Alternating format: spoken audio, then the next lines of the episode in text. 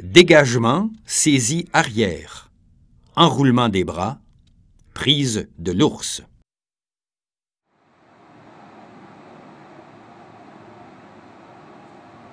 Dès le contact, il faut tourner les paumes vers le haut tout en ouvrant les bras.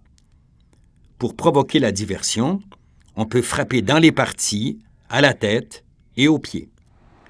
En inclinant le tronc, il s'agit de sortir de la prise en vrillant le corps à l'aide de pas chassés.